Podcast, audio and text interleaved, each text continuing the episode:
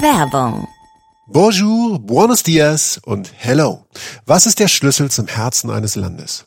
Ganz klar, die Sprache. Und ich meine nicht nur das Lesen von Schildern oder Speisekarten, sondern die Gespräche mit den Leuten vor Ort. Deshalb ist das Beste, was du mit deiner Zeit machen kannst, neben dem Reisen natürlich, eine Sprache lernen. Die Bubble Sprachlern-App ist dafür der einfachste Weg zum Ziel, weil Bubble sein Motto in jedem Wort lebt. Die Sprachlernmethode, die funktioniert. Bubble ist so nah an der Praxis wie nur möglich. Die Lektionen basieren auf kurzen, realistischen Dialogen zu alltagsrelevanten Themen. Du kannst das Gelernte direkt anwenden und dich gezielt auf mögliche Situationen oder Begegnungen vorbereiten. Und keine Sorge vor langen Lernnachmittagen. Die Lektionen dauern gerade mal 10 bis 15 Minuten und passen wirklich in jeden Terminkalender. Egal ob in der Bahn, am Flughafen oder am Strand, Bubble bietet dir Sprachkurse für 14 Sprachen.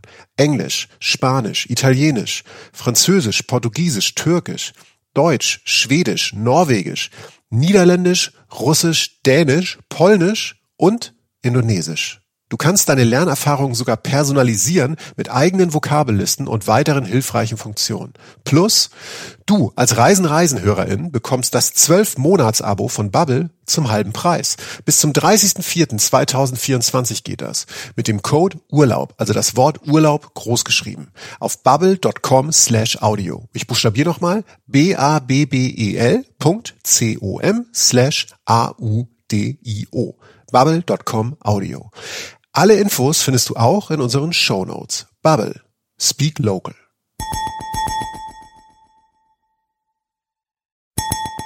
Reisen, Reisen. Der Podcast mit Jochen Schliemann und Michael Dietz. Jochen, wo fahren wir heute hin? Texas, New Orleans, Nashville, Chicago, Mittlerer Westen, Bible Belt, mitten durch die USA. Alter, du machst mich verrückt. Herzlich willkommen zu Reise, Reisen, der Podcast. Der zweite Teil unserer großen Reise durch die USA, unser Roadtrip von LA nach New York. Wenn ihr davon vorher noch nie was gehört habt, dann empfehlen wir euch, beginnt mit unserem ersten Teil der Trilogie. Ähm, das ergibt Sinn, weil da haben wir schon ganz viel America-Feeling für euch vorbereitet.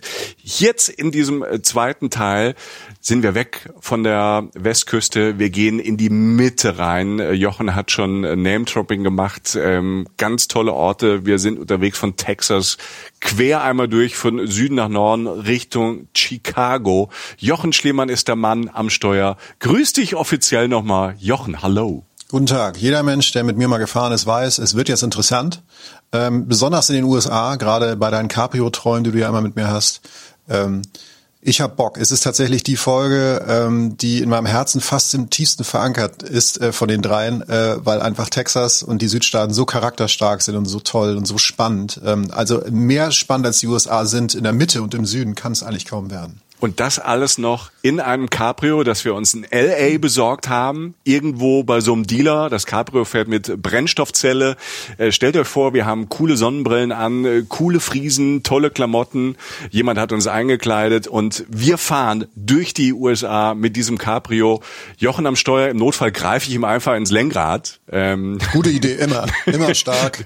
also ja, wenn man super. Jochen mal irgendwie auf einem Fahrrad oder im Auto gesehen hat, dann weiß man, es ist immer gut, wenn jemand dabei ist. Ich freue mich sehr heute und äh, ich freue mich auch, dass wir nicht ganz allein sind, denn ein guter Kollege von uns, unser Freund Erik Lorenz vom Podcast Weltwach, der wird heute auch dabei sein. Er wird heute mal kurz auftauchen mit einem sehr, sehr speziellen Tipp, weil der Erik, der lebt äh, nicht nur in Deutschland, er lebt auch in den USA. Und äh, wenn sich jemand auskennt in den USA und vor allem da, wo er gerade lebt, das will ich jetzt noch nicht spoilern und nicht verraten, dann natürlich eher, wir bekommen einen super, super ähm, Tipp noch aus den USA, so ganz nah am Leben dran von ähm, Erik Lorenz von Weltwach. Und äh, du warst auch äh, zuletzt bei ihm im Podcast, ne?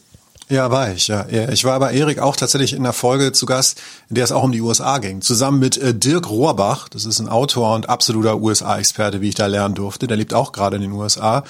Und ähm, Dirk Rohrbach hat mit Erik zwei Folgen produziert äh, für Weltwach. Äh, einmal geht es um sein Buch, was er geschrieben hat.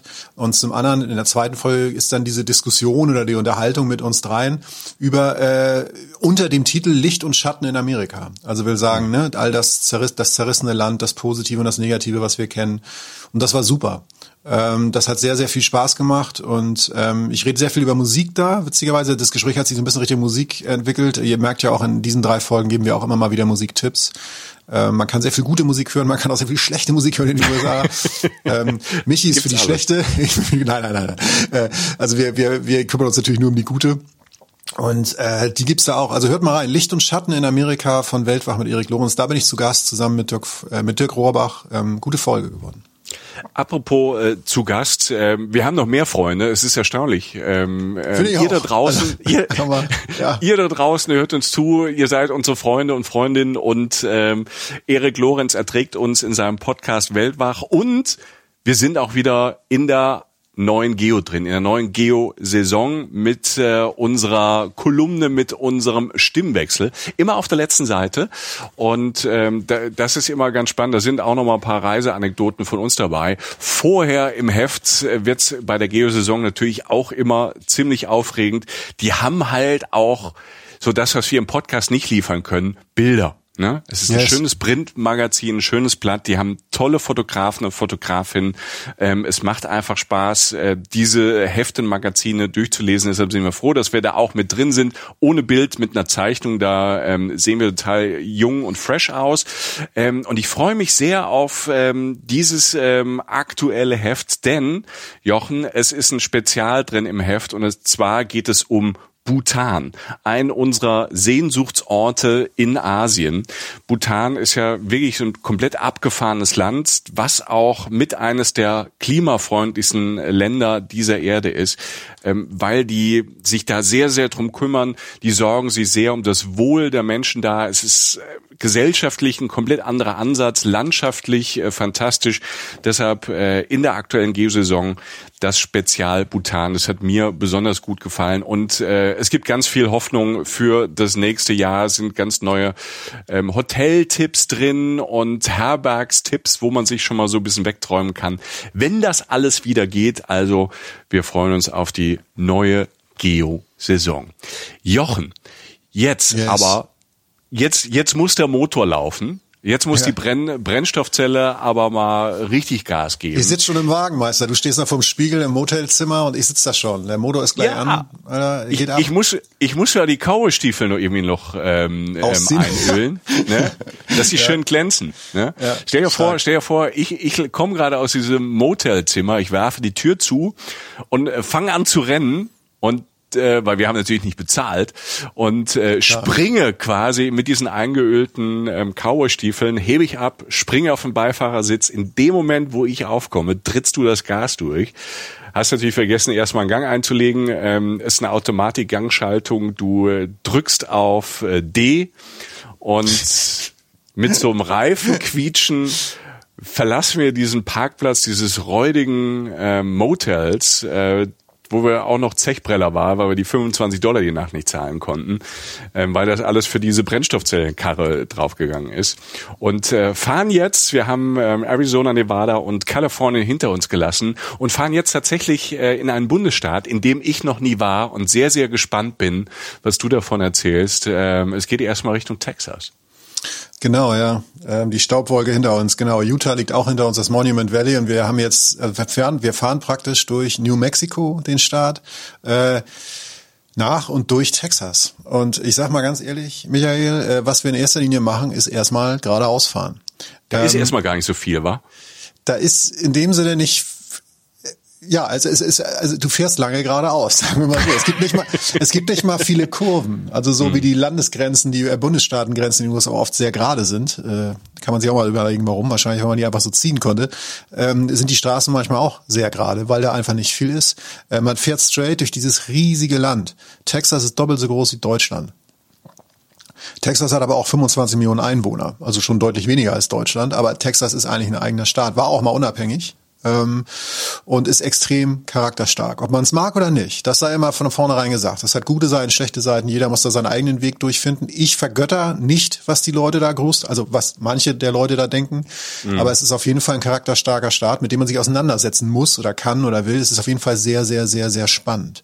Und ähm, na klar, wir reden von von Cowboys, wir reden von äh, charakterstarkem Essen auch, wir reden von extrem charakterstarker Musik, von Leuten und der Sprache, die reden auch immer so brighter, also sehr Yeah, sehr yeah. breites Englisch, ne, der Southern Slang so. Ähm, und es gibt diesen einen Spruch, Don't mess with Texas heißt er. Das, äh, Okay. Tra- traten so Leute mit so einem Shirt mit der mit den Silu mit der Silhouette des Bundesstaates Texas mit der Texas Flagge drin und Don't mess with Texas steht eigentlich für sehr viel. Steht natürlich für Kompromisslosigkeit, auch für Haltungsstärke. Das kann man übrigens beides positiv und negativ interpretieren. Es steht für eine sehr große Eigenheit. Ne? Manche sagen, es ist das Bayern Amerikas, also will sagen so ein bisschen, ne, so ein bisschen Richtung Unabhängigkeit, äh, also am ehesten Richtung Unabhängigkeit schielend und sehr charakterstark und irgendwie so, ne, so, so ein bisschen eigen halt. Ähm, aber das Bemerkenswerteste ist an dem Ganzen, was ich jetzt sage, ist, wir fahren noch weiter geradeaus. Also wir fahren, wir fahren einfach stundenlang, tagelang geradeaus. Weil es so groß ist, doppelt so groß wie Deutschland, hat ähm, aber nur 20 Millionen Einwohner. Ja. Das heißt, da ist viel Platz. Und für mich ist natürlich äh, Texas, also es hat einmal dieses ähm, für mich jetzt ganz persönlich so ein bisschen dieses, auf der einen Seite dieses, dieses Negative, weil sehr konservativ und äh, wir sind die coolsten und die geilsten.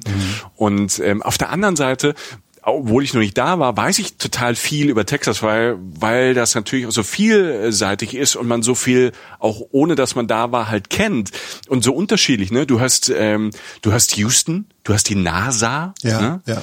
Ähm, du hast ähm, Dallas als als auch so eine Mega-City.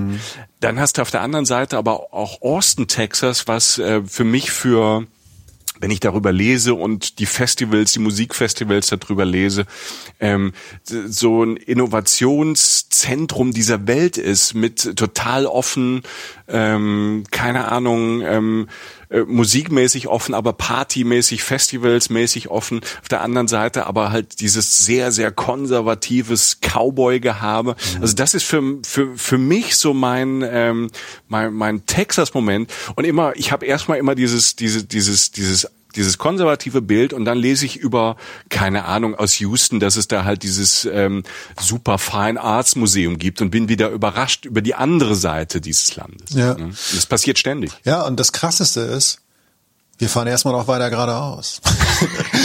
wir fahren stundenlang, tagelang geradeaus. Und wir gucken kurz mal, Michael, wir beide in unserem Cabrio, die da so lang fahren, aber diese gerade Straße rechts und links immer mal wieder so gefühlt alle paar Meilen, Meile ist mehr als ein Kilometer, ein Farm-Eingangstor. Weil natürlich gibt es da Okay. was, da gibt's große, große Farmen. Ne? Also so wirklich so diese Ranches so. Das heißt, du siehst nur ein Eingangstor und einen ganz, ganz langen Zaun immer am Straßen und irgendwann ein Eingangstor, ein großes, imposantes Eingangstor und dann siehst du aber nichts dahinter, weil das Haus allein schon so weit weg liegt vom Eingang.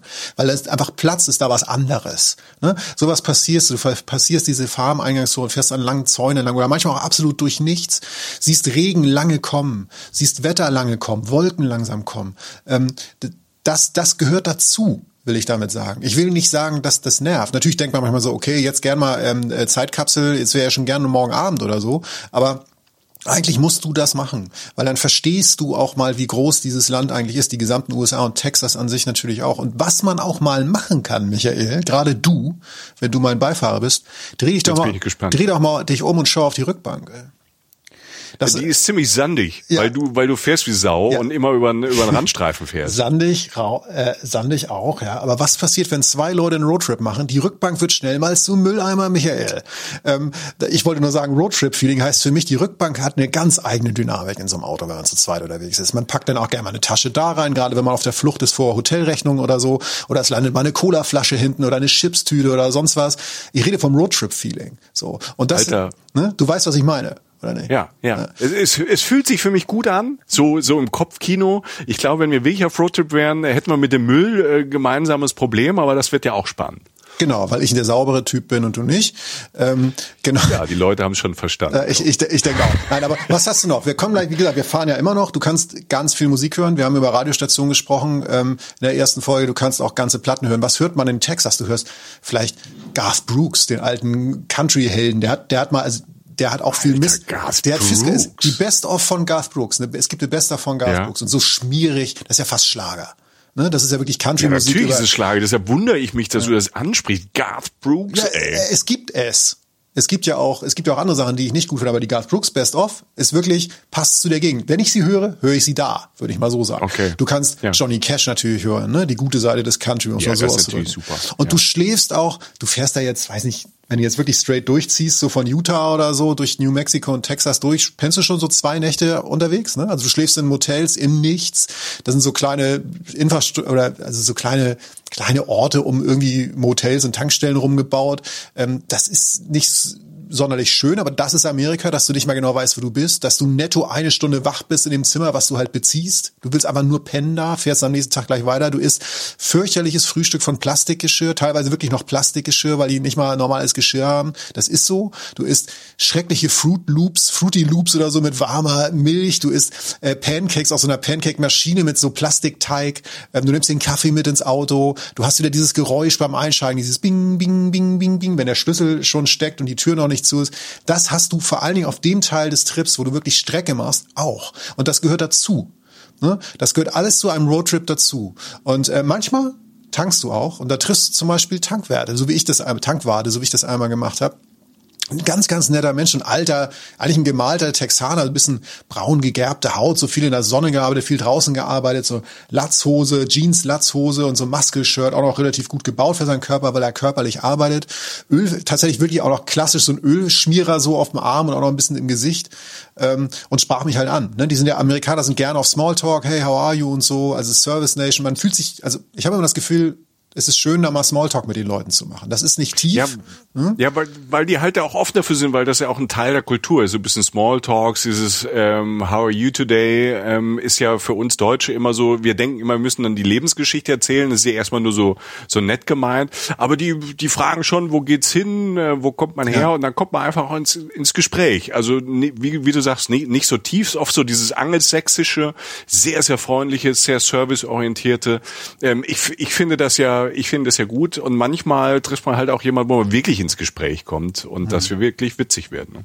Ja, und ungefähr genauso wie dieses Gespräch, was du gerade so, so, so beispielhaft abgespult hast, von wegen How are you, where you from und so, hat dieses Gespräch auch angefangen mit diesem Tankwart, der mich angesprochen hat, mitten in Texas, im Nichts sozusagen. Ähm, der halt meinte so, äh, wo kommst du her? Und ich so, ja, aus Deutschland. Ah ja, Merkel und so. Ne? Wie lebt sie im Kommunismus? Ja. ähm, und natürlich, äh, für die Leute, die es noch nicht wissen, wir leben nicht im Kommunismus hier. Aber wir sind natürlich beim Thema Freiheitsbegriff und wir sind beim Thema Texas und dass da sehr eigene Köpfe leben. Das war ein lieber, reflektierter Mensch, der einfach teilweise eine andere Meinung als ich hatte. Und halt, ähm, bei dem mir mal wieder deutlich wurde, und das wird in den Südstaaten am ehesten deutlich, oder auch im Bible-Welt, auf den wir später noch kommen, der religiösen, der sehr religiösen Ecke der USA. Die Leute haben eine andere, die, also Amerikaner sind manchmal viel mehr viel anders, also wirklich, wirklich anders als wir. Man glaubt, die sind, die sind genauso wie wir, das sind sie nicht. Und die Definition zum Beispiel eines Freiheitsbegriffs, ne? man hat, redet ja viel von Freiheit, das Land of the Free und so, Freedom. Und Freiheit ist für die das allergrößte Gut. Zumindest habe ich es so wahrgenommen. Und es fängt halt bei Themen an. Der fing dann an, über Krankenversicherung zu reden und so, ne? Und dass Obama das ja damals versucht hätte und er wollte sich das nicht anordnen lassen und fühlt sich schon beschnitten in seiner Freiheit. Und wir seien sowieso alle nicht frei, weil wir halt gesetzlich krankenversichern oder zumindest uns krankenversichern müssen. So.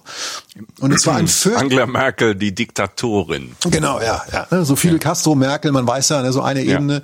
Nee, aber es ist, ähm, das war total interessant und das war lieb und das war nett, so, weil einfach zwei Welten, Weltsichten sich ausgetauscht haben.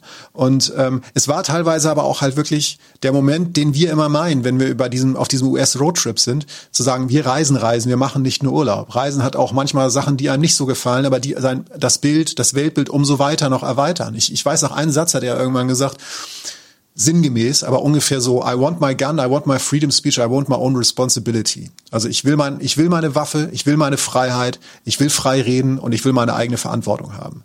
Ich finde gerade den ersten Teil dieses Satzes nicht gut. Ich finde ihn sogar regelrecht beschissen. Also ich finde, Waffenrecht in den USA ist ein ganz großes Problem. Ich halte nichts davon, dass jeder Mensch eine Waffe haben kann, der eine haben will. Überhaupt nicht, also ich persönlich.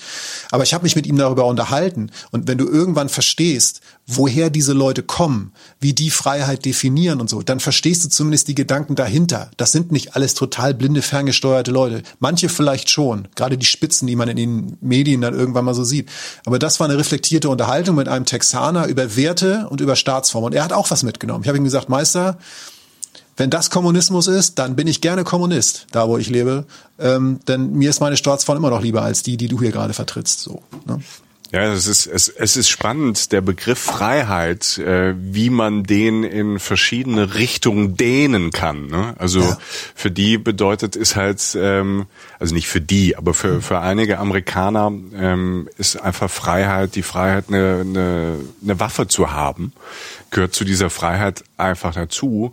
Und wir definieren ja eher, sag mal, in, in, also die meisten Leute in Deutschland eine Freiheit, dass ähm, am besten so wenig wie möglich Leute Waffen haben, ähm, dass man sich draußen frei bewegen kann, nicht Angst haben muss, dass man jede Ecke erschossen wird. Ähm, auch wenn das bei uns ähm, oberflächlich besser funktioniert als unterflächlich, sind nämlich sehr, sehr viele Waffen in Deutschland auch unterwegs. Es ist aber dann ähm, ähm, eher so, ja, die, es wird, die werden nicht frei rumgetragen. Das Waffenproblem haben wir auch. Es ist aber weit nicht so groß wie in den USA, weil es da ähm, bei manchen Leuten zum guten Ton dazu gehört und gesetzlich halt auch erlaubt ist. Ähm, ja, das ist strange. Das ist einfach schwer, schwer verständlich. Das ist in unserem Kopf. Ähm, da muss man sich ganz schön verbiegen, finde ich so, mit dem Gehirnschmalz, ähm, ja. dass man das irgendwie, sag mal so, auch in einem Gespräch nachvollziehen kann.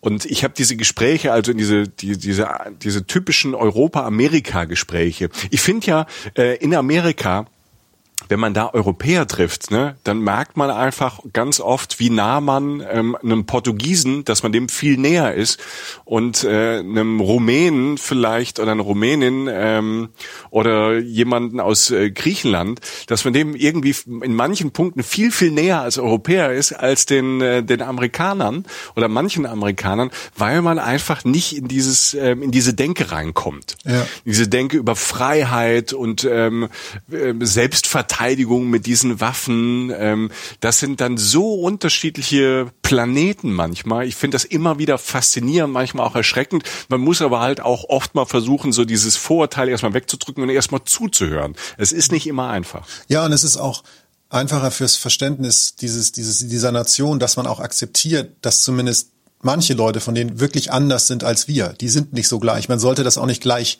gleich messen. Wie gesagt, ich rechtfertige da nichts oder was auch immer. Es sind einfach Menschen, die, der, der Mann hat eine völlig andere Definition von Freiheit gehabt als ich. Und ähm, wie gesagt, der fühlte sich in seiner Freiheit beschnitten, weil Obama eine Krankenversicherung eingeführt hat. Das muss man sich mhm. mal vorstellen. Ich habe Freunde an der Küste, an der Westküste in San Francisco, die haben gefeiert. Die haben gesagt, endlich. Da gibt's ganz viele Leute, die davon profitieren. Die gibt's auch in den USA. Nicht jeder ist gleich. Es ist aber nur ein interessanter Einblick. Und das, das ist das, was vor allen Dingen auch Texas in seiner Charakterstärke, das ist neutral gemeint, halt einfach auch liefert. Und das, das merkst du. Es gibt, du fährst immer wieder auch, wenn du dann weiterfährst, fährst du an Gunshops vorbei. Die heißt wirklich Gunshop, Waffenshop. Hatten alle zu, witzigerweise, als sie da durchgefahren. Ich weiß nicht mehr, ob Sonntag war oder was. Ich wollte mir das zumindest mal angucken, einfach mal sehen ne, und da auch mal fragen, so sag mal Leute, äh, so und so. Aber vielleicht haben die auch, keine Ahnung, vielleicht haben die auch ein Frühwarnsystem am zugemacht, als ich in die Nähe kam. Ähm, das war alles eher auf dem Land. Ähm, was ich aber auch zum Beispiel gemacht habe, um bei Charakterstärke zu bleiben, um auch weiterzukommen. Wir fahren ja immer noch Richtung Osten durch Texas. Ähm, ja, ich habe ich hab ganz coolen Ellbogen gerade draußen. Ja, genau so. Ich merke, der wird auch langsam braun. Du musst mal den Arm ja. wechseln. Ähm, ja. äh, den Arm wechseln ist gut. Ähm, irgendwo. Äh, ich versuch's gerade. Ja. irgendwo, irgendwo hältst du an, weil du Hunger hast und hältst halt äh, an so einem Drive-In-Burger an. Und da auch wieder Charakterstärke. Du hast, ich könnte dir den Ort nicht mehr nennen. Es gibt die, du wirst solche Momente aber haben, wenn du einen Roadtrip hast oder etwas anderer Form. Du wirst Sachen entdecken, die dich auch an was erinnern. Irgendwo ist es, war so ein Drive-In-Burger-Laden wirklich tolle Burger, also eben nicht Kette, sonst was, sondern also wirklich heimgemacht, so von den Leuten von dort, ein uriger, uriges gewachsenes Restaurant mit Leuten, die da schon lange arbeiten, Familienbetrieb und so weiter. Und wirklich vor mir beim Drive-In ein Pickup-Truck, hinten drauf drei Cowboys, zwei Cowgirls weißt du, so in, in Jeans mit Cowboy-Hut im Sonnenuntergang, irgendwie haben sich ihre Burger bestellt und sitzen da hinten auf der Frachtfläche nachher auf dem Parkplatz neben uns und essen ihre Burger. du denkst so, yes, schon wieder ein Klischee abgehakt, weißt du, so eines, dieses, eines dieser Bilder. Das ist irgendwie für mich Texas auch. Die kriegst du dann. Ich habe die Bilder nicht bestellt. Ich habe das auch nicht gesucht. Nur ich habe mir begegnet da permanent. Irgendwie. Ja, äh, das, das lebende Klischee, ne? Ja, du fährst weiter, natürlich, du fährst wieder, aber irgendwann tatsächlich kommst du ähm, in Dallas an. Ne, Dallas, da haben wir erst so gerade schon anklingen lassen, eine der großen Städte in Texas, eine Großstadt, eine Geschäftsstadt, bis, viel Business, viele Malls. Und für mich ehrlich gesagt, ich habe jetzt überlegt, was ich raushebe. Wir sind ja auf dem Roadtrip. Man kann ja nicht überall zwei Wochen bleiben, kann man aber in der Gegend theoretisch. Du kannst auch auf ein Rodeo gehen und so solche Sachen machen. Ich habe erstmal gepennt im South Fork Hotel und du weißt, was jetzt kommt. Und ich weiß, dass du Trash nicht so magst wie ich. Aber äh, ich muss es dir leider geben, Michael. Ich war natürlich auch auf der South Fork Ranch. Und weißt du, was das ist? Bist du schwer enttäuscht oder überlegst du gerade?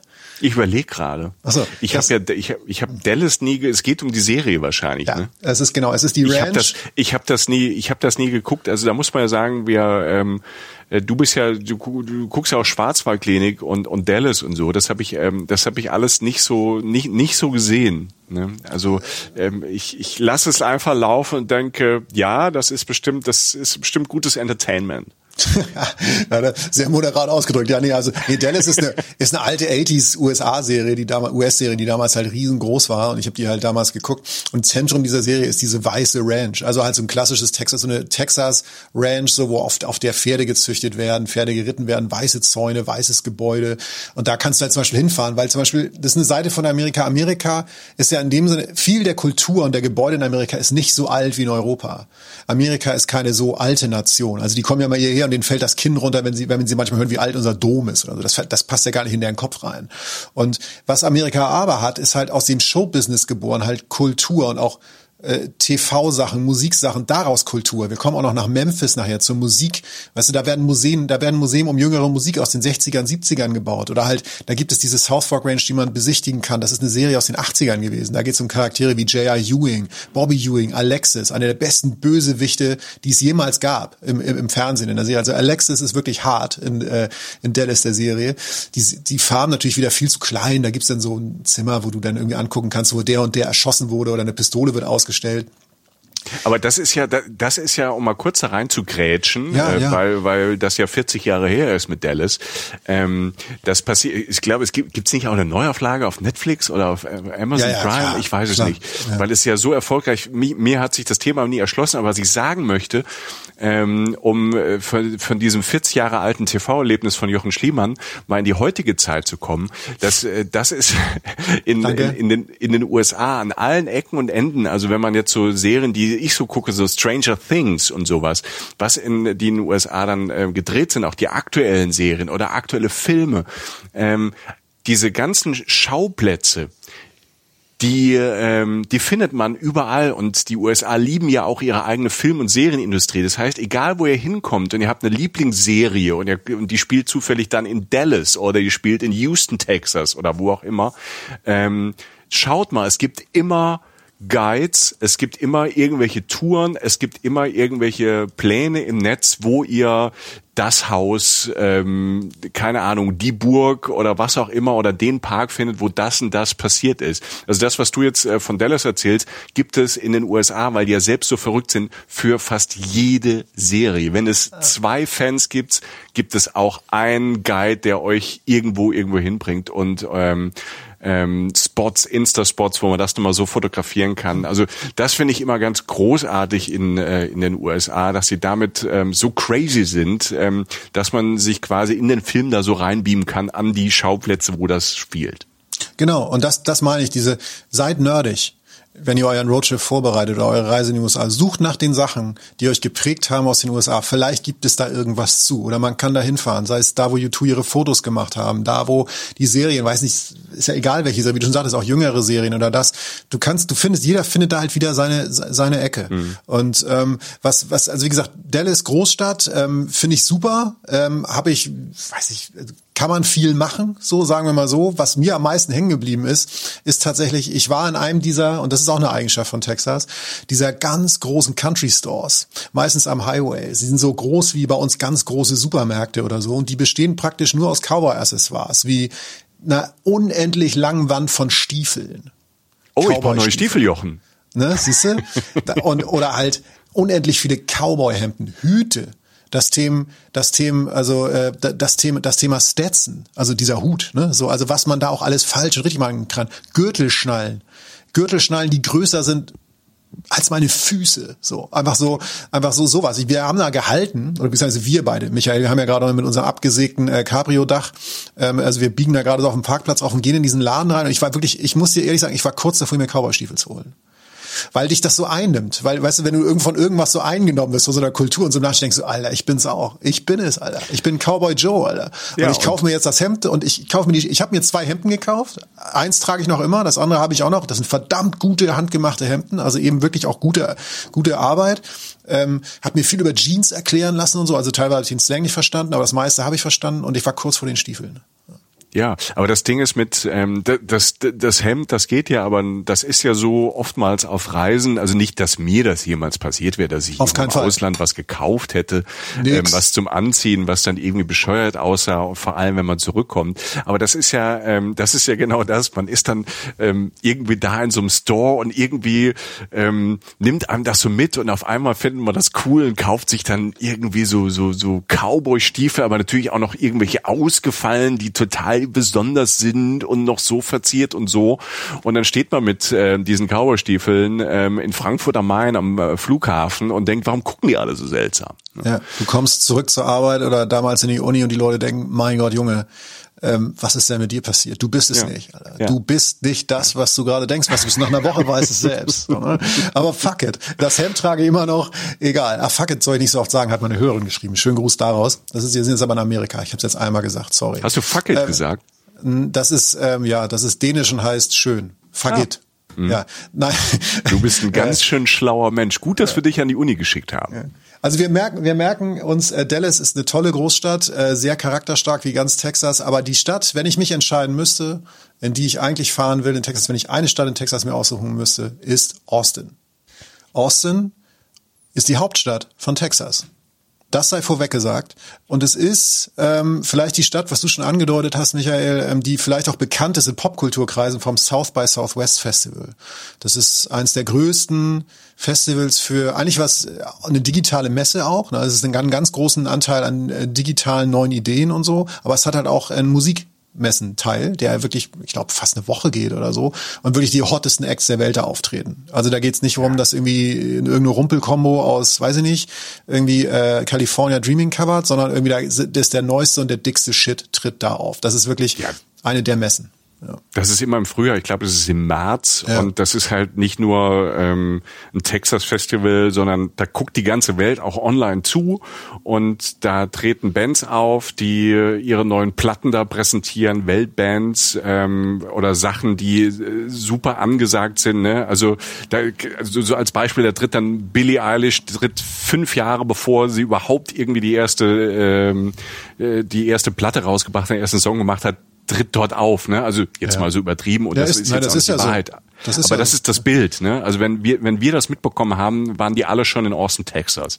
So und das das zählt für Innovation, für Shows, für Musik, äh, für Digitales. Also das ist das Ding und ähm, ich glaube auch durch dieses durch dieses Festival immer, was ich halt so lese und vielleicht kannst du mir das ähm, dann bestätigen, ist halt Austin, Texas auch gerade so in, in den letzten 10, 20 Jahren halt so big geworden. Ne? Ja, es ist, es ist einfach eine Stadt, die, ähm, das South by Southwest Festival ist da eigentlich ähm, beispielhaft, die einfach ähm, eine wahnsinnig tolle äh, Popkultur, Essens- und Ju Jugendszene hat und auch eine alternativere Szene. Also Austin hat eine hat noch mal eine andere Seite als das traditionelle Texas. Das gibt's auch in Austin, aber es gibt halt eben, wie gesagt, die Musik. Es gibt, ich war da an einer Ecke, an einer Straße, die wird man schnell finden. Das ist eine der Haupteinkaufsstraßen, aber halt jetzt nicht äh, Fußgängerzonenmäßig oder halt so Hochhäusermäßig, sondern mit schönen alten Gebäuden.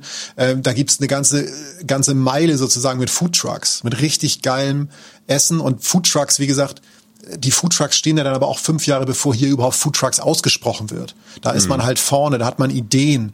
Ähm, es gibt fantastische Straßenmusik auch abseits des Festivals, das übrigens durch die ganze Stadt geht. Das ist nicht äh, in einer Halle, sondern durch alle Clubs sozusagen. Die ganze Stadt ist davon eingenommen oder zumindest ein Viertel davon.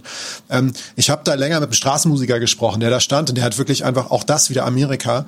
Der hat mit einer Mundharmonika, mit so einer Fußtrommel, also einer, die er mit dem Fuß getreten hat und einer Gitarre, fantastische Musik gemacht. Ich hätte ihm fast einen Plattenvertrag vergeben, wenn ich Geld hätte oder irgendwelche Ahnung. Aber das war bemerkenswert. Es war toll. Man ist gerne stehen geblieben, hat länger mit dem gesprochen, hat natürlich auch wieder über USA, über Freiheit. Der, der war zum Beispiel ein Verlierer des Systems. Stichwort Krankenversicherung und so. Der hat das ganz anders gesehen. Der hat gesagt, ähm, mein Gott, hast du ein Glück, dass du aus Europa kommst, ähm, weil ihr da irgendwie noch mal ein anderes anderes Netz habt, irgendwie auch für Leute wie mich oder so. Also der hat auch verloren, also so würde er es ausdrücken. Ne? Ich möchte das selber nicht beurteilen, aber halt Straßenmusiker. Ähm, das Interessante war aber auch, dass ich neben diesem ähm, dieser Szene, die ich jetzt gerade so umrissen habe, für die man sich auf jeden Fall Zeit nehmen sollte. Man kann in Austin wirklich tolle paar Tage verbringen. Äh, war ich aber auch in einer Bar, die habe ich tatsächlich davor im Netz gefunden, als ich mal geguckt habe, ich wollte eigentlich mal in so eine richtige Country-Bar gehen. Also wenn dann mal so richtig, ne? Also so mit Square Dance ja, ja. und alles volles Programm. Und die habe ich in Austin gefunden und war in einem anderen Viertel, ähm, an, der, an der Straße, so, so sah fast aus wie so ein Cowboy-Saloon, hältst du an, davor so die großen Autos und Pickup-Trucks stehend. Der Laden heißt Broken Spoke. Broken Spoke. Und ähm, volles Klischee, aber halt angenehm. Also ähm, das volle Klischee von Texas, von Country, von Southern Style. Wie gesagt, die Autos davor direkt am, an der Landstraße geparkt, Schotterparkplatz, Veranda, wo die Leute schon stehen und rauchen was, trinken, sich unterhalten und so weiter. Alle Jeans, alle Stiefel, alle die Gürtelschnalle, alle den Hut, Frauen und Männer, alle die Hemden und ich, bis auf die Stiefel, natürlich auch weil ich mich informiert hatte und dachte, ich will da jetzt nicht auffallen und irgendwie mit einem HSV-T-Shirt da ankommen oder so, weißt du? ja, ja. Und ich, man musste sich irgendwie so ein bisschen anpassen. Die merkten natürlich sofort, okay, alles klar, das ist ein Typ, der hat sich so richtig drauf, aber sie haben sich mit mir unterhalten und ähm, einfach eine tolle Erfahrung. Drin halt das, was du dir unter einer klassischen texanischen, einem klassischen texanischen Diner vielleicht vorstellst, so mit Jukebox und so. Aber es hat auch eine kleine Band gespielt, so Country-Musik in der Ecke, mit Pausen so, ne? Die, man, man ist da dann das natürlich world famous, weiß ich nicht, die world famous Chili Fries, die world famous, alles world famous, ne? Alles natürlich total, äh, total angeblich legendär, seit 30 Jahren Familienrezept, bla, aber du isst dann halt okay, ne? also so bodenständige texanisches Essen so, Bier, Cola ähm, und die Band spielt und hast einen wundervollen Abend, also der wirklich, wo du das Gefühl hast, bei dem du das Gefühl hast, ich bin jetzt da, also ich habe das für mich abgehakt. Und hinten war tatsächlich diese Halle für diesen Square Dance. Das ist dann nochmal so ein größerer Bereich gewesen, ein recht flaches Gebäude, so vielleicht so höchstens drei Meter hohe Decken, ähm, aber eine große Tanzfläche sozusagen. An dem Abend war leider kein Square Dance, aber ich habe mir dann Videos natürlich davon reingezogen. Ähm, das ist schon abgefahren und das lebt. Ne? Ich rede da nicht von einer, ich rede da nicht von Leuten, die sich irgendwie kostümieren und da Folklore machen und das einmal im Jahr noch irgendwie abfeiern. Das ist Realität. Und ähm, ja, spannend. Und, ne? und ich glaube, man kann ja auch nur da eintauchen, wenn man ähm, mal sagt, hör mal, scheiß drauf, ich gehe da jetzt rein. Ich, ähm, ich ja. lass mal alle Vorgedanken und äh, Klischees in meinem Kopf weg. Ich ähm, widme mich einem Abend nur dem und beobachte das. Und ähm, das ist ja das Tolle, das kann man ja dann in der Ferne, in, in der Fremde, wo man ja auch keinen kennt, ja auch einfach toll machen, auch mit Sachen, wo man vielleicht zu Hause in Deutschland sagen würde, so was, wie peinlich ist das denn? Das ist völlig uncool für mich. Aber wenn man auf Reisen ist, ähm, ist es manchmal wirklich witzig ähm, und wirklich auch erhellend, sich mal in diese andere Welt zu begeben. Das sind auch junge Leute. Das ist mhm. nicht so, dass da nur 70, 80-Jährige rumrennen und sagen, früher war besser oder so. Ähm, natürlich war da ein größerer Anteil an älteren Menschen. Aber da waren junge Menschen, mit denen ich mich auch unterhalten habe. Jetzt will ich nicht so tun, als wenn alle in Amerika Square Dance machen. Aber das ist einfach, das war nicht, das war nicht inszeniert, das war nicht retro, das findet, passiert in dem Moment. Und für mich ist das exotisch. Weißt du, so wenn man mal von Exotik spricht, ich war im Tempel in Asien und so, da bin ich ja einer der ersten, der, der das total spannend findet. Das ist auch exotisch. Das ist eine Seite von der Gesellschaft, von der wir glauben, dass wir ihr sehr nahe stehen, die aber auch nochmal ganz andere Facetten hat. Und das ist einfach interessant. Du verstehst mir. Das waren alles liebe Menschen, tolle Gespräche geführt. Das können sie halt. Service Nation. Du kommst da an, der fragt, der, die Waitress fragt dich so, wie es geht. Die, natürlich, der, das Trinkgeld in Amerika kommt ja immer noch oben drauf auf das, was auf der Speisekarte steht. Das muss man ja mit einrechnen, Leute. Ne? Also wenn da irgendwas steht für 10 Dollar, kommt immer noch das Trinkgeld oben drauf. Das muss man mit reinrechnen, weil die Leute davon leben, die euch bedienen. Das ist ganz wichtig. Ne? Ähm, Trinkgeld muss, sollte man da wirklich geben. Das ist jetzt nicht irgendwie so ein Ding, was man, wenn man Bock hat oder wenn man es gut fand, noch ein bisschen oben drauf gibt. Ähm, aber es, es ist eine Service Nation. Du fühlst dich gut danach, du hast einen tollen Abend, du hörst gute Musik und sprichst mit offenen, interessierten Menschen. So. Und das habe ich da so wahrgenommen. Ähm, wenn du jetzt, sagen wir mal, du hast irgendwann, was ich mir schwer vorstellen kann, du hast genug von Texas. Ja? Ähm, du fährst irgendwann über Houston, auch eine schöne Stadt, äh, direkt, ich glaube, die ist sogar direkt am Golf von Mexiko. Ich glaube, die ist direkt am Meer, Houston. Ja? Ähm, Houston? Houston ja. ist ähm, ja Jahr, fast oder? am Meer. Also es gibt, glaube ich, Stadtteile von Houston, die am Meer sind. Ich, äh, Galveston oder so ist, glaube ich, der der der der Beach von Houston. Ah. Ähm, aber es ist schon fast direkt am Meer. Ja. ja. Und du fährst ähm, über Houston nach New Orleans, um einfach ähm, noch weiter in den Süden einzudringen der USA. Da sind wir ja gerade unterwegs. Ne? Und ähm, New Orleans wisst ihr, ähm, oder wer es noch nicht weiß, dem sei es gesagt, ähm, wir haben eine ganze Folge zu New Orleans gemacht in Louisiana. New Orleans ist eine äh, fantastische Stadt, die es sie nicht ein zweites Mal auf dieser Welt einfach gibt. Es geht, das geht gar nicht in der Mischung. Ich erkläre das gleich noch kurz. Wer nicht genug kriegen kann von New Orleans und der Umgebung, dem sei wirklich diese Folge äh, empfohlen, die äh, und mir mindestens sehr am Herzen liegt, weil es einfach eine ganz, ganz besondere Stadt ist. Ja, ähm, mir auch. Ja, auch, also es, auch. es ist wirklich, es ist wirklich was Besonderes. Wir haben ja jetzt wirklich über Großstädte geredet, über über Entertainment, LA, über über Texas, über ähm, Las Vegas. Was kommt da auch noch alles? New York City. New Orleans ist eine, ist eine Stadt in einer Mischung, die es nicht gar kein zweites Mal geben kann. Also du hast dieses fast tropische Klima. Wir sind ja fast fast in Kuba sozusagen, was Geografie angeht. Also wirklich sehr weit im Süden. Du hast die alten Villen im French Quarter. Du hast ähm, du hast eine extremste Kluft zwischen Armut, äh, und Kriminalität und Reichtum. Also ähm, du hast einerseits wirklich Ecken, um die du nicht gehen solltest. Und da geht's wirklich um Ecken. Da geht es darum, bieg da nicht links ab, wenn du zu Fuß unterwegs bist. Du hast aber auf der anderen Seite, hast du halt die beste Dining-Szene in der USA, also die beste Essensszene. Das ist jetzt nicht übertrieben, das sagen alle. Du hast da Was du auch damals erzählt hast hier von, von, von Essen, ich, ich, ich hätte dich am liebsten geschlagen, weil ich so währenddessen, ähm, man bekommt so Bock ja. auf diese auf diese Küche, die ja nochmal sehr unterschiedlich ist. Und ähm, ja, ja die, die Cajun-Küche, ja. Ja, ja fan fantastische, fantastische Küche, fantastisches Essen. Ähm, ja, die New Orleans Folge ähm, ist ähm, wirklich toll, muss ja, ich sagen. Ist, es ist, es ist ähm, Lebenslust. Also eine, Lat, die, eine Stadt, die immer auch gekriegt hat, die eine dunkle Seite hat, Hurricane Katrina, haben die immer noch nicht ganz verarbeitet. Ähm, oft auch allein gelassen von der Regierung, gerade in der Zeit. Wie gesagt, mit diesem großen Gefälle zwischen Arm und Reich. Aber eine Lebenslust, ne? diese Partys im French Quarter sind legendär. Wenn, wenn du deinen Junggesellenabschied in den USA nicht in Las Vegas feierst, dann in New Orleans oder in Florida. Ne? Du kannst feiern ohne Ende. Du hast eine Musikszene, da kniest du nieder. Richtig gute Jetzt Musiker. verrat nicht so viele Leute sollen die Folge hören. Okay, alles klar. Ähm, so. New Orleans hin. Du, was? du fährst jetzt weiter. Ich fahre jetzt weiter. Du fährst jetzt schön weiter, weil ähm, ich, ich, ich, ich, ich muss unbedingt, du hast vorhin Memphis gesagt. Ja, dann machen wir das jetzt. In die Richtung. Das ja, ist ja jetzt, sag mal, wenn man, um jetzt von New Orleans, das ist ja jetzt so ganz im Süden, wenn man jetzt nach oben fährt, um in, in deiner geografischen, ähm, Vielen also Dank. nach Norden, ne, in deiner ja. Sprache fährt, dann ähm, dann ist doch die nächste größere wahrscheinlich sogar Memphis, Nashville, ich weiß es nicht. Genau, es geht so in die Richtung. Du fährst aus, ja. aus New Orleans raus über diese Brücken, durch die Sümpfe, durch den, durch Mississippi, durch Louisiana, wirklich Staaten, die auch ähm, äh, sehr charakterstark sind. Du ja, fährst durch viel Regen, Hitze, die Southern States, die alten Plantagen kannst du besuchen. Ach, also die eine ganz bewegte Geschichte haben. Also halt äh, Südstaaten-Flair galore, aber auch wieder mit einer dunklen Geschichte, Strichwort Sklaven und so. Also total spannende Gegend, fährst dann aber immer höher immer höher. Da bin ich wieder immer weiter Richtung Norden auf dem Highway. Das ist unglaublich. Er, er faked das nicht. So, so natürlich kann man das gar nicht faken mit seinen geografischen Begriffen. Nein, weiter, Jochen. Fahr. Also wie gesagt, gönnt euch, ein paar Straße. gönnt euch so ein paar Nächte auf so einer Plantage, wenn ihr dann weiter in Norden fahrt. Ähm, kommt ihr irgendwann tatsächlich in diese Musikgegend, wo irgendwie, also allein schon auf dem Weg, also du redest jetzt von Memphis, ne, weil Elvis, Memphis ist ja irgendwie mhm. miteinander verbunden. Ähm, fast jede Stadt, die euch irgendwann begegnet auf irgendeinem Straßenschild, wurde schon mal besungen. Jackson. Also Jack, genau.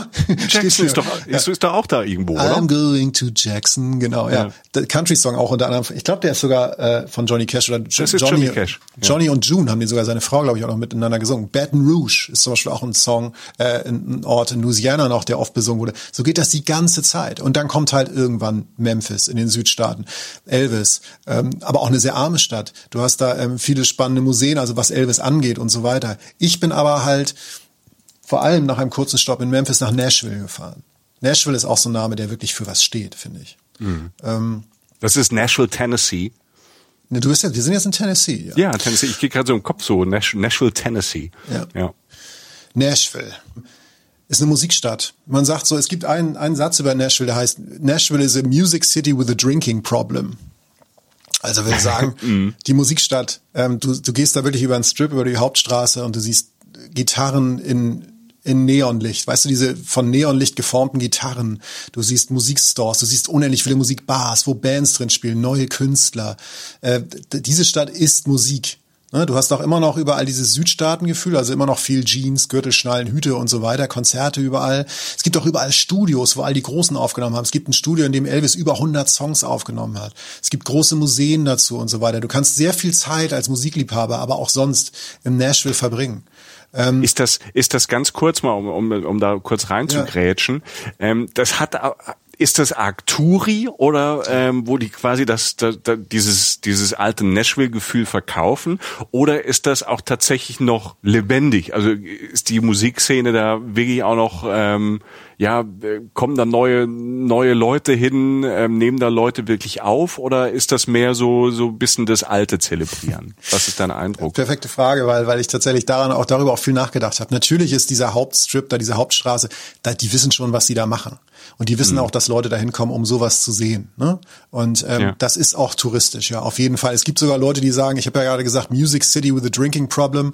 Manche Leute aus Nashville haben mir erzählt, sie nennen es inzwischen Drinking City with a Music Problem. also das ist gut. Trinkstadt ja. mit Musikproblem. Ich weiß jetzt nicht, die, die Wahl liegt wahrscheinlich irgendwo dazwischen, aber der Tourismus ist da, ja. Ähm, du kannst aber auch, also du kannst da deinen Kram rausziehen als Musikliebhaber, den du rausziehen willst, auf jeden Fall. Was du zum Beispiel auch machen kannst in der Nähe ist zum Beispiel, ähm, nur ein kleiner Tipp, es gibt die Jack Daniels Distillery, also so eine Whisky Distillery. Da war ich zum Beispiel, habe mir das mal einen Tag lang angeguckt, wie man so Whisky macht. Auch natürlich toll aufbereitet. Amerikaner können das gut inszenieren. Was anderes, was du da in der Nähe machen kannst, ist, ähm, ich war beim Grab von Johnny Cash zum Beispiel, der für mich viel mehr für Country steht als viele andere der Leute da, die da sehr viel konservativer unterwegs sind. Johnny Cash war ja ein Rebell des Country. Ähm, in der Nähe von Nashville hat er sein Grab. Da müssen jetzt nicht alle hinpilgern, aber was ich sagen will, sein, sein Sommerhaus zum Beispiel ist da auch da. So ein Haus, das Haus, das in dem Film mit Joaquin Phoenix vorkommt, das am See ein Haus am See, wo Johnny Cash seine letzten Jahre so verbringt. Das ist da auch zum Beispiel. Da kann man am Zaun stehen und mal rüber gucken. Ich bin großer Johnny Cash-Fan. Deshalb habe ich diese beiden Sachen mal kurz abgegangen und das ist dann auch schnell erzählt. Aber für mich war das irgendwie wichtig, weil Johnny Cash ein Amerikaner ist, wer sich länger mit dem auseinandersetzt, der, der Country auf eine Art und Weise macht, die sehr systemkritisch ist. Vielleicht auch manchmal dunkel, aber auch zweifeln und der auch offen sagt, ich glaube, aber ich habe auch sehr viel Zweifel am Glauben und so weiter. Total spannend. Ähm, mhm. Ich war auch in der Kirche, also es stand irgendwann vor der Kirche, das wusste ich aus dem Buch, die Cash mitfinanziert hat. Da hat mich dann sogar noch sein Pfarrer angesprochen. Der meinte, ja, der Johnny war hier früher, der war damals natürlich schon tot.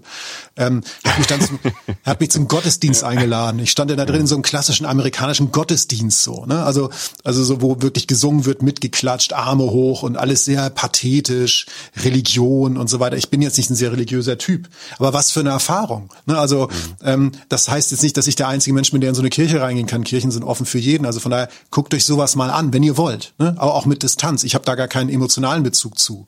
Aber das sind so die Sachen, wenn du im Motel, Motel pennst in den USA und dann Fernsehen guckst und diese Fernsehgottesdienste zum Beispiel siehst oder so, das ist total abgefahren, wie die zu Glauben ja. stehen, wie die glauben, wie die das medial verarbeiten, wie die auch in ihrem pathetisch, in ihrem Selbstverständnis sind. Andere Welt. Das, das ist manchmal viel fremder als wenn man irgendwo in Asien unterwegs ist, wo das irgendwie so mit mit äh, wo man diese diese Ruhe und diese Kraft und wenn dann keine Ahnung, wenn dann äh, buddhistische Mönche da sind oder irgendwo ne, Leute halt äh, einen anderen Glauben hat, mit dem man nicht so so nah groß geworden ist. Ich bin jetzt auch kein ähm, religiöser äh, Mensch, aber ich finde es, wenn ich dann diese diese, diese Fernsehdinger sehe, auch jetzt rund, als es um die Wahl ging und ähm, ne, diese Evangelikaner da sah, äh, was die da abziehen, was die da machen, was sie da tun, das ist mir so weit weg und so fremd und so so absurd manchmal, also viel weiter weg als äh, Sachen, die mir die kulturell eigentlich ganz anders abgelaufen sind, die ich erst viel später kennengelernt habe. Und mhm. ähm, das ist ja auch wieder jetzt mal ganz wertfrei irgendwie spannend ne, dass man in einem Land, das eigentlich so, dass sich ja oftmals so, wo man denkt, man ist da als Europäer ja gar nicht so weit weg, aber man, doch manchmal ist es ein ganzer Grand Canyon oder ein ganz ja. anderer Planet, der so dazwischen ist. Ne? Total. Total. Es ist halt, wir sind halt einfach mitten im Bible Belt, in diesem Bibelgürtel sozusagen, so wie es genannt wird, diese wirklich immer noch konservativen Staaten, das so Ende der Südstaaten, nördlicher heißt es ja nicht mehr Südstaaten, aber wirklich diese konservative Gegend. Und ähm, das, das treibt natürlich auch diese, diese Blüten, die wir zum Beispiel jetzt gar nicht gutheißen bei uns, sei zum Beispiel auch eine extreme, extreme Probleme immer noch für Leute, die jetzt irgendwie, äh, also für Homosexuelle oder sowas, weißt du? Mhm. Ich habe natürlich was gemacht, aber es treibt dann auch wieder schöne Blüten sozusagen, ähm, äh, die diese, diese konservativen äh, äh, Strukturen, weil ich jetzt zum Beispiel, ich bin zum Beispiel dann halt mal, hatte ich im Netz gelesen von so einer ähm, Rugby-Mannschaft, also die Nashville Grizzlies heißen die. Das ist so ein Sportverein, äh, der Rugby macht, was jetzt gar nicht die große Sportart in den USA ist. Die spielen ja alle Football da, aber es ist halt ein Sportverein, der sich geformt hat, um unterrepräsentierten Gruppen die Chance äh, zu geben, sich zu treffen und Zeit miteinander zu verbringen und Freizeit zu haben. Will sagen, das spielen zum Beispiel auch sehr viele Homosexuelle betreiben halt diesen Sport. Da gibt sogar eine ganze Liga in den USA, eine, äh, eine, eine Liga, eine Rugby-Liga, die sich, ähm, die sich hauptsächlich aus Leuten zusammensetzt, die halt irgendwie so einen sozialen Zusammenhalt suchen und irgendwie Spaß haben wollen und sich auch in Gruppen formieren wollen. Und das war ein total schöner Vormittag. Beim Training zugesehen, mit den Leuten geredet, mit denen auch Pizza essen gewesen und so.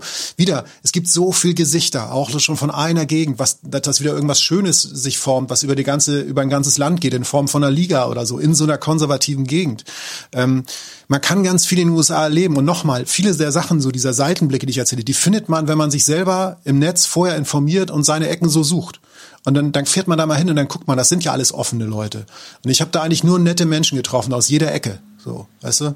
Mhm. Ähm, andere, andere, ich bin in Nashville tatsächlich, bin ich wurde ich von den Bullen angehalten, fiel mir noch ein, das wollte ich dir noch erzählen. Ich bin irgendwann nachts aus Nashville dann raus sozusagen, da gab, da war dann mein Polizeiauto-Moment, äh, dass äh, ein Polizeiwagen mich angehalten hat, so schön mit Taschenlampe ins Gesicht, der Officer an der Tür, Autotür und so. Ich so, scheiße, was passiert jetzt? Na, das kenne ich doch auch aus Filmen.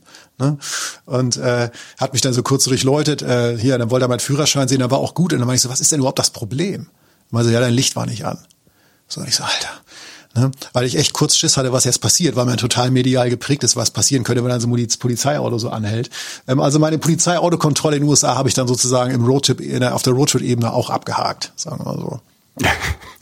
Du hast es, du hast es überlebt und es war nicht so schlimm, wie du vielleicht erst gedacht hast. Witzigerweise nicht, nee. Von den Polizisten vielleicht auch nicht, außer er hätte man einen deutschen Akzent im Englisch gehört. Aber wir reisen jetzt noch weiter nach Norden, Richtung Chicago. Und ähm, yeah. da ist halt ein Mensch, äh, viel mehr Film. Ich war in Chicago mal ein, zwei Tage, ähm, habe da ein Konzert gesehen und ein Interview gemacht, aber du warst da länger, Michael.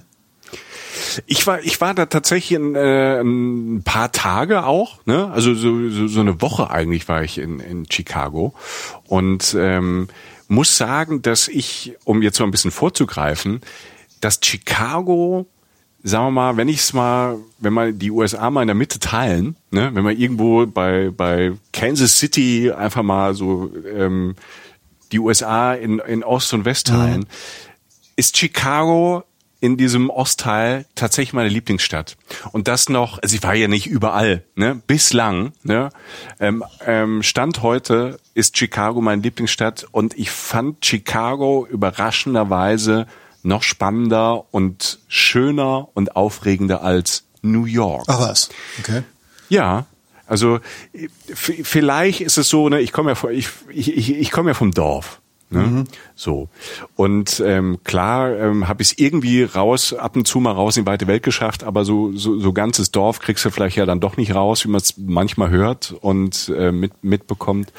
Äh, und vielleicht ist es, hat es damit zu tun, dass Chicago ein bisschen übersichtlicher ist als New York. Ich weiß es nicht, obwohl ich auch große Städte mag. Ähm, so auch so so so Megacities wie Tokio oder Singapur finde ich ja super faszinierend aber irgendwas an Chicago und ich glaube, der, der, der bisschen entspanntere Lifestyle dort als in, in New York fand ich toll und einfach die Stadt an sich. Chicago ist ähm, architektonisch einfach eine Wucht.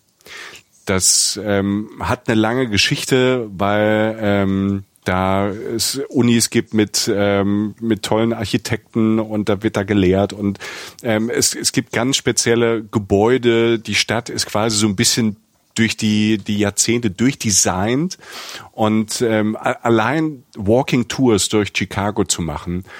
Ähm, gelegen dann auch noch an diesem großen Lake Michigan, an diesem ja. großen See, ne? einer von diesen drei großen Seen. Wie ein Meer fühlt es sich ähm, an, ne? Du denkst immer, du bist am Meer. Fühl, ne? ja du fühlst dich, du, und ich finde, diese Kombination ist, ist, ist fantastisch, diese, diese, diese Hochhäuser. Und Chicago hat auch wirklich große, monumentale Bauten. Und dann hast du das direkt an einem Meer, was eigentlich ein See ist.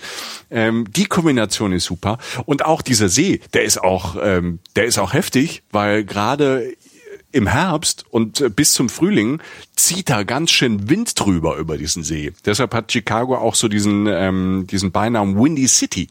Und das ist dann, wenn du durch diese, durch diese Stadt, durch diese durchgedesignte Stadt mit diesen, diesen Wolkenkratzern läufst, dann ist es oft so, du läufst da entlang und dann ähm, kommt durch den, also du läufst den Block entlang, dann hört diese, dieses, dieser, dieser Wolkenkratzer auf, du läufst zwei Meter weiter auf die offene Straße und da kommt quasi irgendwie von links Wind vom See, weißt du? Und da geht er durch diese Straßenschlucht, geht so dieser Wind ähm, durch. Der pfeift da so richtig durch, hat richtig Kraft. Das heißt, du bist in der Windstille, in diesem Windschatten dieses Wolkenkratzers, trittst da raus und kriegst so richtig so eine Breitseite ab. Hm. Das kann dir im Winter da schon passieren. Ist, ist ein total spannendes Gefühl. Hatte ich so auch noch nicht. Also im Winter kann es da schon richtig da oben in Chicago kalt werden. Ähm, oder dann im Herbst auch regnerisch. Sonst auch eine tolle Sommerstadt, weil halt viel draußen passiert. In, in den Parks. Du hast so viele Parks und du hast auch so viele nochmal an dem See, auch nochmal Stadt Strände. Das, ähm, das ist toll. Sie haben allein 26 Beaches da. Ja, ähm, alles klar. Lake, ne? okay. ähm, es gibt, glaube ich, über 500 Parks in Chicago. Also, wie gesagt, ich finde, Chicago ist eine tolle Walking-Stadt. Und wenn es mal passiert, dass du in den Regen kommst oder dass es zu kalt ist, äh, zum Aufwärmen ähm, haben die auch tolle Bars. Also äh, wir, wir sind, ich war mal mit einem guten Freund und äh, seiner damaligen Freundin, jetzt Frau, ähm, ein paar Tage auch da in Chicago unterwegs und wir sind dann weil es geregnet hat, ähm, in tagsüber, es war Mittag, so Nachmittag, so 15, 16 Uhr, sind wir irgendwie in so eine Bar rein. Aber das ist jetzt nicht so eine dunkle Bar, sondern an so einem Corner ähm, von, von so einem großen, bisschen älterem Haus, wahrscheinlich aus den 30er, 40er Jahren, war so ein Vorbau, so, so wie so eine so ein Glasvorbau, mhm. so ein bisschen länglich ähm, und drin waren halt, war halt eine Bar du konntest von allen Seiten rein und natürlich auch rausgucken. Du hattest quasi ähm, über zwei Blocks so eine so ein so ein 180 Grad konntest du rausgucken ne? wo da halt so die Straßen an so einer Ecke zusammenkamen mhm, mhm, und da in so wunderbaren, so schweren Ledersesseln ähm, haben wir da so gesessen und äh, es gab halt so eine ganz tolle große Bar, wo es eigentlich allen allen Gin der Welt und allen Whisky der Welt gab und wir so nachmittags, okay, es regnet, Wetterbericht gecheckt, okay, es wird noch weiter regnen, komm, dann machen wir mal 16 Uhr Gin O'Clock dann äh, trinken wir mal einen. Und ähm, es regnet nur noch sehr lange und wir blieben auch sehr lange, nicht nur wegen dem fantastischen Gin, also weil der so toll gemixt war, sondern ähm, weil das dann auch in Chicago so war, in dieser Bar, wir dachten, wir sind so, wir sind in einer Fashion Show, weil es kam erstmal kamen so ganz viele Leute rein, die ähm, die auch vom Regen geflohen sind und da waren dann auch, ähm, ich habe sie gar nicht erkannt, aber ähm, die Freundin hatte die ja erkannt, da waren dann halt auch Schauspieler da und wir so als Touristen so dazwischen drin und ähm, und die ganzen Bedienungen, also die Männer und die Frauen, das waren alles Models. Also sahen aus wie Models. Ne? Also wir wir saßen da beseelt vom Glück, hatten dieses fantastische Gebäude saß, in diesen schweren Ledersesseln, um so rum irgendwelche äh, Serienschauspieler ähm, ähm, ähm, aus dem amerikanischen Fernsehen, aus Serien, Models, die uns bedienten. Also das war halt so ein schöner Moment. Diesen Momente, die hast du, das sind halt so Chicago-Momente. Wir hatten, ich habe noch einen, der halt so total überraschend war, dass du halt ähm, abends saßen wir auch noch mal äh, draußen irgendwie in so einem Park, haben einen Kaffee getrunken und ähm, haben dann in der Zeitung was gelesen von einer ganz total abgefahrenen Show, die es nur in Chicago gibt. Und ähm, das wäre so eine so eine Performance mit mit Farbe. Es wird abgehen auf der Bühne. Das Publikum wird mit einbezogen. Das war so Ende. Das war so dieser Trip, dieser erste Chicago Trip war so Ende der 90er, muss man sagen. Ich glaube, es war so 98, 99 irgendwann. Und ähm, da hat man noch Zeit in der Zeitung sowas gelesen. Wir haben dann äh, irgendwie klang da super für für die Abendplanung und ähm, dann haben wir dort angerufen, ob es noch, äh, noch Plätze gibt. Ja, wir können da noch hin. Und dann sind wir in dieses ähm, für diese Show gebaute Theater und ähm, das war die Blue Man Group.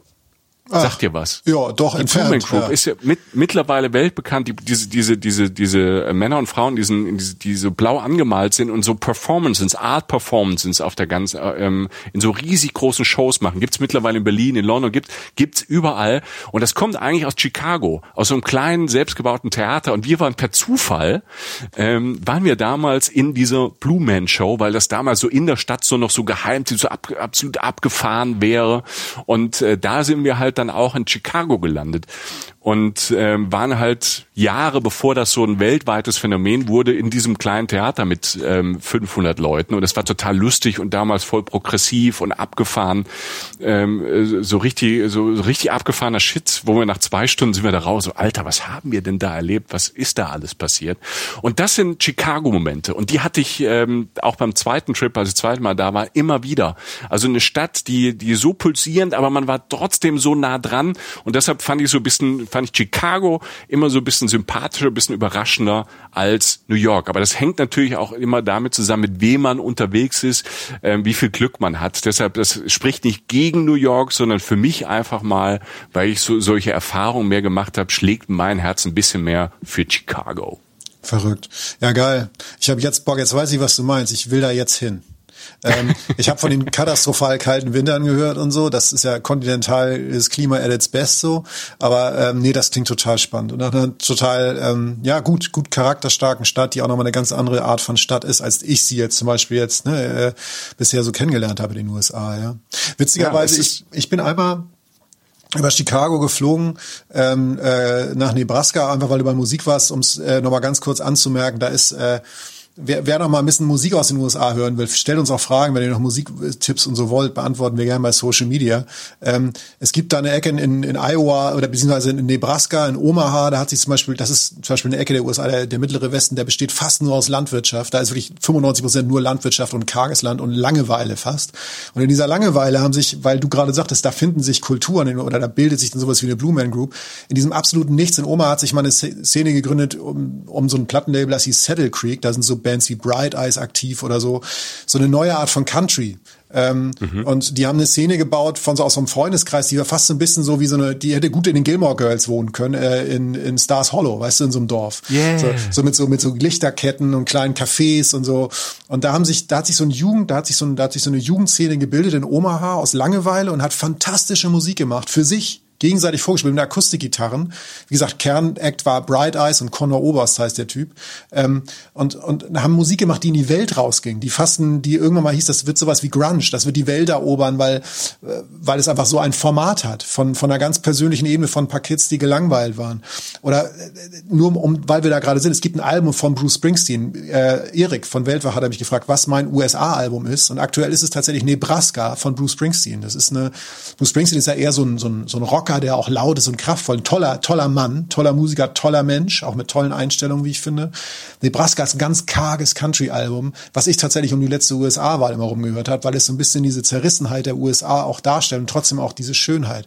Aber das sei nur kurz erwähnt, ähm, denn wir sind mhm. ja von Chicago auf dem Weg an die Ostküste. Wir sind jetzt wirklich tatsächlich, wir haben es jetzt schon weit geschafft. Wir sind von der Westküste nach Texas, ganz im Süden nach New Orleans, hoch durch die Mitte, durch die Musikmitte, den Bible Belt, die religiösen, die konservativen Ecken, Nashville und so hoch nach Chicago Chicago. Und wir werden uns jetzt in der nächsten Folge, ja kommt, im dritten Teil, ähm, bewegen Richtung der Hauptstadt, Washington DC, die liegt noch vor uns. New York City liegt noch vor uns. Wir werden die Ostküste entdecken mit, mit den Studentenstädten, sowas wie, wie New Haven, also wo halt Yale liegt, die, die, Univers die Universität. Und ähm, mit all dem Wissen, wenn du aus Chicago rausfährst und dann Richtung Ost fährst, jetzt wir beide wieder in unserem, in unserem ähm, Cabrio und dann irgendwo halten. Und ich hatte tatsächlich diesen Moment einmal auf diesem Roadtrip, dass ich wieder mal irgendwo im Nichts, weil dieses Land ja so groß ist, auf so einem Motelparkplatz stand. Es war wirklich nicht schön. Es war eher so ein Hinterhof mit so ein paar Mülltonnen. Aber oben halt wieder auf einmal, wie mit so einem Lichtschalter, so ein gemalter Sonnenuntergang, violett, orange. Einfach der Himmel wunderschön, die Welt steht offen, aber auch in einem völlig unspektakulären Ort. Und du weißt, egal wie viel du jetzt auch schon erlebt hast, genauso wie am Ende der ersten Folge, wir haben jetzt wirklich schon zwei Drittel hinter uns, da liegen da solche Knaller vor allem. Ähm, es bleibt, es bleibt einfach spannend und schön, es liegt noch sehr viel Schönes vor uns halt Amerika und die USA in jeder Form. Jetzt halt Richtung Hauptstadt und Ostküste. Ich freue mich jetzt schon auf die äh, letzte, die dritte Folge. Und wir haben ähm, zu dieser dritten Folge auch von Erik von Weltwach, unserem äh, Kollegen aus dem ähm, Weltwach-Podcast, auch noch einen schönen Teaser, weil auf dem Weg Richtung Washington und New York City liegt irgendwo dazwischen auch Philadelphia. Und äh, dazu hat äh, uns äh, Erik eine Sprache geschickt. Wir hören mal rein. Hallo Reisen, Reisen. Hallo Michael. Hallo Jochen. Hier ist Erik Lorenz vom Weltwachreise-Podcast, euer Kollege. Und mein USA-Tipp ist genau die Stadt, in der ich mich gerade auch befinde und von der ich diese Nachricht hier aufnehme. Philadelphia. Philadelphia gilt ja eher als klassische Arbeiterstadt. Sie wird oft mit dem Wort gritty umschrieben und äh, das wird, wie ich finde, auch sehr schön in den Rocky-Filmen vermittelt, die ja hier spielen. Aber Philadelphia hat auch richtig viel zu bieten. Zum Beispiel, klar, äh, diverse Rocky-Locations, aber auch zum Beispiel die Independence Hall, in der die amerikanische Unabhängigkeitserklärung und die amerikanische Verfassung unterschrieben wurden. Und auch die Liberty Bell hängt hier. Die wurde geläutet, als die amerikanische Unabhängigkeitserklärung hier in Philadelphia im Jahr 1776 zum allerersten Mal in der Öffentlichkeit verlesen wurde. Und das ist ein absolutes Nationalsymbol. Also Geschichte pur, aber Philadelphia ist nicht nur angestaubt, sondern es gibt hier obendrein auch noch zwei Flüsse, die sich hier vereinigen, mit richtig viel Grün drumherum und auch eine strategisch günstige Lage fast genau zwischen Washington und New York City. Beide Städte sind in wenigen Stunden von hier aus erreichbar und dementsprechend lässt sich äh, Philadelphia wunderbar mit einem Trip entlang der Ostküste verbinden. Philadelphia heißt übrigens übersetzt City of Brotherly Love und äh, das klingt doch wunderschön, oder? Ja, danke Erik äh, für Philadelphia, wo ähm, ich noch nicht war und ähm, jetzt noch mehr Lust drauf habe. Ähm, Lust habe ich auch ähm, auf unsere dritte Folge unseres USA Roadtrips, wenn Jochen Schliemann, das ist der mit dieser goldenen Sonnenbrille mhm, mhm. und äh, dem dem Haarzopf hinten, mhm. ähm, und ich bin der mit dem Bart. Wir sind ähm, auch bekannt als Sissy Top. Ja. Ähm, wenn wir äh, mit unserem ähm, geklauten Cabrio, was wir in LA besorgt haben, irgendwie in New York City und Washington einfahren. Ich bin sehr, sehr gespannt auf die Ostküste. Und äh, das ähm, gibt's in unserer nächsten Folge. Bis dahin, lasst uns Austausch haben über Instagram und Facebook, wenn ihr Zeit und Lust habt. Und uns äh, bringt das sehr viel. Empfehlt uns weiter, gibt uns Sterne bei iTunes und äh, lasst Kommentare da. Das hilft uns weiter. Wir sind für euch da, auch mit Texten zu den USA bei uns auf dem Blog. Reisen, Reisen, der Podcast.de und auch bei YouTube findet ihr uns unter Reisen, Reisen. So, mein Lieber, ähm, wir parken das äh, Cabrio mal kurz in der Garage und äh, vielen, vielen Dank fürs Fahren. Ne, ich konnte ja gemütlich mir einen äh, äh, trinken ja. und zuhören, genau. Und äh, vielen Dank, Jochen, äh, fürs Fahren durch äh, America. Gerne. Ich lege jetzt den, äh, den rechten Arm auf den Beifahrersitz und parke rückwärts ein. Ähm, oh Gott. Mit flacher Hand auf dem Lenkrad und dann setzen wir uns beide ins Motel, gucken Fernsehen und äh, schlafen ein bisschen ja, und, und, bald stehen wir wieder auf und gehen auf den dritten Teil. Ich freue mich. macht's gut, Leute. Passt dabei auf. Ja, macht's gut. Tschüss. Tschüss. Reisen, Reisen. Der Podcast mit Jochen Schliemann und Michael Dietz.